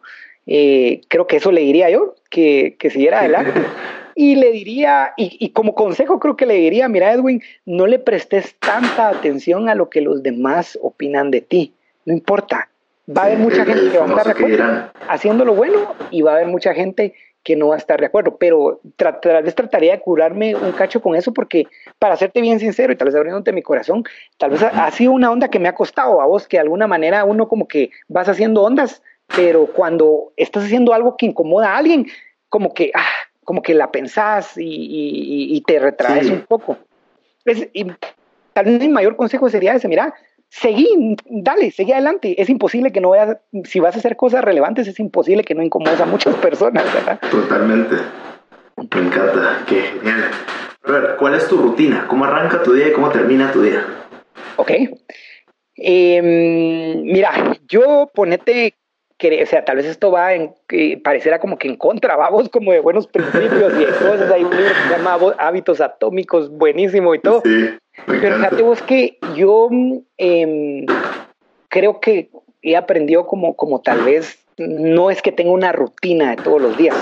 Eh, hay cosas que las hago como en diferentes momentos del día, voy como variando, em, pero tal vez te pueda hablar un poquito como de los hábitos que sí son recurrentes, ¿verdad? Por ejemplo... Ah, como esos no negociables. Sí. Eh, por ejemplo, eh, un hábito que es muy importante es, es el hábito de hacer deporte, hago deporte eh, por lo menos cinco veces por semana o seis, eh, pero lo hago de manera ah, que... Sos runner también, ¿verdad? ¿Te gusta correr? Ah, ¿Te gusta correr, me acuerdo? Por ejemplo, por ejemplo, me gusta correr y cada vez que corro me gusta como medir mi tiempo, cómo voy, lo que logro hacer. Eh, por ejemplo, cuánto si voy mejorando mis marcas en, kilómetros. Eh, no lo hago, o sea, es chistoso porque si me preguntas, o sea, no es que tenga una rutina de, de lunes a viernes hago CrossFit y el, los sábados, sábados y domingos corro, no. O sea, creo que voy, a, voy adaptándome mucho a, por ejemplo, a lo que vaya haciendo, porque, em, mm, por ejemplo, hasta antes de esta crisis no es que todo el tiempo, por ejemplo, todo, estuviera siempre en belleza, sino como que voy repartiendo mi tiempo en varios proyectos que me voy involucrando. Entonces, basado en eso, en cómo voy haciendo mi agenda, voy incluyendo estos hábitos. Entonces, pero yo diría que un hábito que me ha ayudado muchísimo es el hábito de hacer deporte. Para mí, el hábito de hacer deporte es como lo más cercano a tener una disciplina conmigo mismo que, que, yo creo que aplico en todo. O sea, para mí correr es, es, increíble porque me ayuda como a construir la fuerza mental. Porque la misma fuerza mental que, que aplicas cuando ya llevas 7 kilómetros y estás cansado, es decir, no tengo que lograr este tiempo y seguir, es la misma fuerza mental que te sirve para, eh, no tengo que seguir trabajando, tengo que tener una nueva estrategia, tengo, va, ¿verdad? Que vas aplicando. Eh, entonces, hago deporte en forma de runner o en forma de crossfit. Entonces, CrossFit, eh, pues he ido mejorando este año, me he ido pegando a algunas personas, no soy tan bueno, pero, pero más, el cardio creo que sí soy muy bueno, ponete incluso en el CrossFit, pero he ido como mejorando. Em, ese, ese diría que es un hábito muy importante. Eh, otro hábito muy importante es que me mantengo mucho, mucho. No te puedo decir que lo hago o solo en las mañanas o a mediodía, no, lo hago como en diferentes horas. Generalmente cuando corro también lo hago. Me mantengo mucho aprendiendo. Eh, aprendiendo en forma de videos. Eh, ponete esta semana tomé un curso que un amigo mío me compartió que tiene que ver con cómo poder rentabilizar un canal de YouTube, porque obviamente toda la parte de Imagination de shows, ahorita simplemente me di cuenta que la realidad no es la misma, vamos a poder hacer shows de aquí a saber cuatro años, pero entonces tenemos que reinventarnos. Y el mejor canal que podemos hacer para reinventarnos es lo digital, pero de digital hasta el momento no sabía nada. Entonces, por decirte algo, en dos días, así súper intenso, me volví un curso que creo que era de seis, siete horas, vamos, una cosa así, eh, aprendiendo. Eh, soy muy fan, ponete de canales como de aprendizajes. Eh, sigo a este chavo que se llama Date un Voltio, que habla muchas cosas científico, científicas, miro muchos documentales. Eh, pues también trato de leer, aunque últimamente creo que ese hábito le he bajado mucho, ya que el año pasado he leído unos, tal vez unos ocho libros, ¿verdad? Quisiera, ah, que creo que es algo que, que puedo ir desarrollando más. Eh, algo que hago muy frecuentemente y creo que está como también dentro de mis hábitos es que dedico cierto porcentaje de mi día a encontrar nuevos clientes. Eh, por ejemplo, en Beleza dedico tal vez media hora al día para hacer llamadas internacionales eh, eh, a clientes, a, por ejemplo, a cadenas que yo sé que son grandes en Puerto Rico, en, República Dominicana. Eventualmente me van a poner coco a vos y me van a dar una cita, me meto un avión y voy. Entonces, pero ya sé, le meto cierto, porque luego si le, es una cuestión de estadística, si le meto por lo menos, si hago una llamada diaria o unas dos llamadas al día, entonces eventualmente así voy a lograr, pero lo trato de hacer, ponete con clientes que yo sé que entrar sería un como, como que un crecimiento como importante, ¿verdad? Sí. Eh, eh, eh, llamar constantemente clientes, esta parte también la estoy haciendo como en, en, en Imagination. Y algo que es muy importante para mí es poder tener un tiempo como de, para estar solo, un tiempo para meditar, un tiempo en el que puedo poner mis ideas en orden, poder como tener una perspectiva, como bajarle la aceleración a todo lo que haces al día, en el día, y poder evaluar ¿verdad? Lo que está pasando, si de alguna, primero, si eso está trayendo como satisfacción a tu corazón, si, sigo estando como conforme realmente, genuinamente, si es la vida que quiero vivir o, si es momento como tal vez de hacer un cambio, de hacer un giro.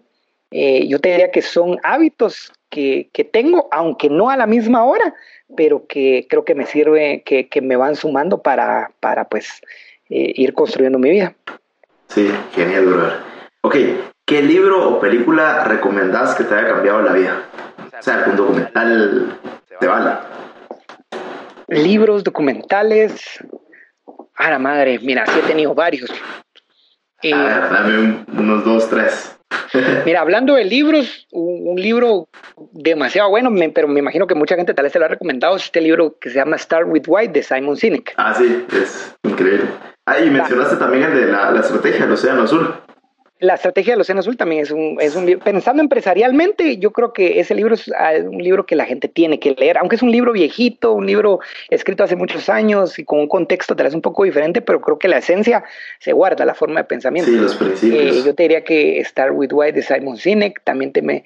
Eh, este libro se complementa con un libro que se llama The Tipping Point eh, porque, porque, creo que de alguna manera como emprendedores andamos buscando todos como que encontrar ese punto donde nuestro emprendimiento hace tip y se va para arriba, o lo que estamos haciendo, lo que queremos compartir, ¿verdad? Entonces, ese libro creo que sirve mucho como para, para poder entender eh, mucho pues acerca de, de, nuestros, de nuestras ideas y de nuestros sueños.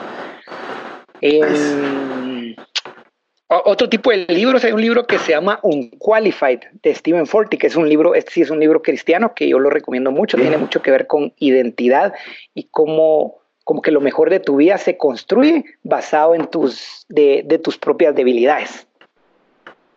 Me encanta. Es un libro que me viene a mente ahorita que, que me han marcado mucho.